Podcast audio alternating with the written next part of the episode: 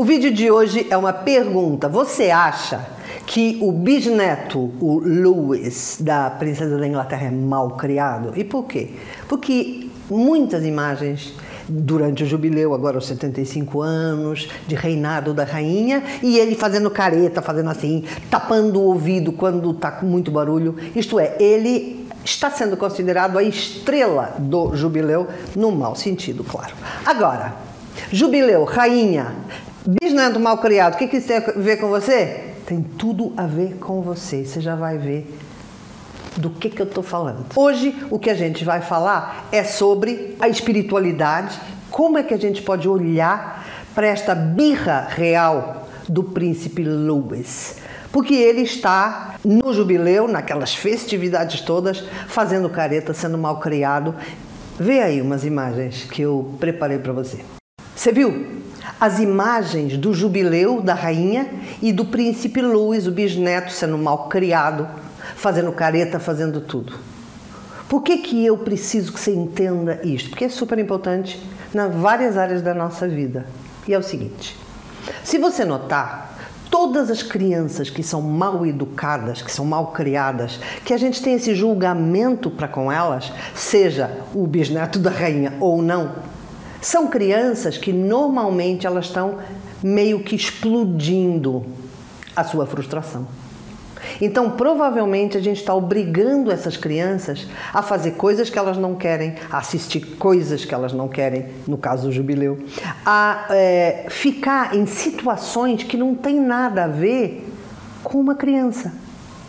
Provavelmente, e você já vai ver onde é que isso tem a ver com as tuas crianças ou os teus adolescentes, mesmo que você não seja mãe. A gente tem sempre né, um sobrinho, um, até uma criança que a gente gosta. Se você olhar para a criança como uma alma, uma alma que está ali dentro, que só quer amor, como é que você consegue conceber que uma criança é mal criada, ou grita, ou bate, ou o que seja, né? Não faz sentido, não tem lógica. Então, se você olhar para uma criança, quando ela está gritando, ou porque está sendo mal criada, pensa como uma alma gritando, uma alma se re, rebelando contra uma violência. Então, você tem dois tipos de violência que você pode. Tem mais, claro, mas aqui neste caso, você tem dois tipos de violência que você está é, colocando numa criança, né, infligindo numa criança. A primeira violência é que você está obrigando ela a viver conforme a tua lógica. Ou porque você está obrigando a criança a vestir uma roupa que ela não quer que ela vai ter vergonha quando chegar na escola, vai ter bullying, vão, é, os meninos vão gozar da, da roupa. Só que ele não te fala, ele só não quer. Talvez ele nem saiba. Talvez essa criança nem saiba que aquela, aquele sapato provoca bullying. Ele nem saiba que aquele tipo de roupa deixa ele desconfortável, ele só não quer usar. Ou você quer levar a criança num lugar que ela não quer, porque ela não se sente confortável, porque não tem o universo dela. Então, pensa em você. Você não se obriga também a vestir coisas que você não gosta, ou porque tem que ir para um emprego que tem que estar tá bem parecida, né ou não é? Você também não se obriga a ir a lugares que você não gosta. A tua alma também grita. Só que a tua alma não fica fazendo birra, mas faz outras coisas. Você entende? Então, se a gente pensar que cada alma está ali precisando de amor só. Então, como eu falava, duas violências. Uma, porque você obriga a criança a fazer o que ela não quer, e a outra pensa, porque você está violenta. E a criança, ela recebe o teu espelho, isto é, é como se você, a tua energia, a tua aura, a tua alma, né? Você se relaciona diretamente com aquela criança, ela consegue ver você. Ela consegue ver a tua alma. Então, se você vem do trabalho cansada, frustrada, chateada, ela recebe aquilo e ela fica mal disposta ela não fica bem. E aí ela começa a chorar e começa a fazer uh, birra e você fica chateada, tipo, ah, já estava tão cansada, agora ainda tem que ficar com essa criança. E a verdade é que foi você que provocou isso.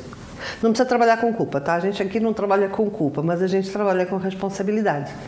Nós, quando estamos lidando com crianças, a gente tem que olhar para as almas que estão ali. Na realidade, um segredo, quando a gente está lidando com gente, né? porque tem sempre uma alma ali. Por mais que a pessoa pareça irracível, por mais que a pessoa pareça é, chata, por mais que ela pareça o que for, é uma alma. Entendeu? Agora, me fala, o que, que esse vídeo tem a ver com você? Tudo. Porque ao olhar para aquela criança completamente frustrada, completamente desconfortável, tendo que assistir aquele jubileu, que é uma coisa que não tem nada a ver com ela, e ainda fotógrafos, né, os paparazzi fotografando, aquela criança está gritando. Por favor, me dê paz, me dê em paz, eu quero tranquilidade, eu quero ser criança, eu quero brincar. Como talvez o neto da. Já não estou falando do bisneto. O neto da rainha, que hoje é um homem, né? São os dois homens. Eles talvez também tenham gritado no início, só que a alma deles foi apagada. Então eles ficam ali, rindo, com a alma completamente apagada. A minha pergunta é: o que, que você faz com a sua alma todos os dias?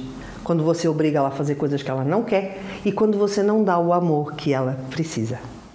Este é o meu podcast, Conversas Infinitas. Eu vou estar aqui todas as semanas. Se você quiser estar aqui comigo, adicione aos favoritos. Até já!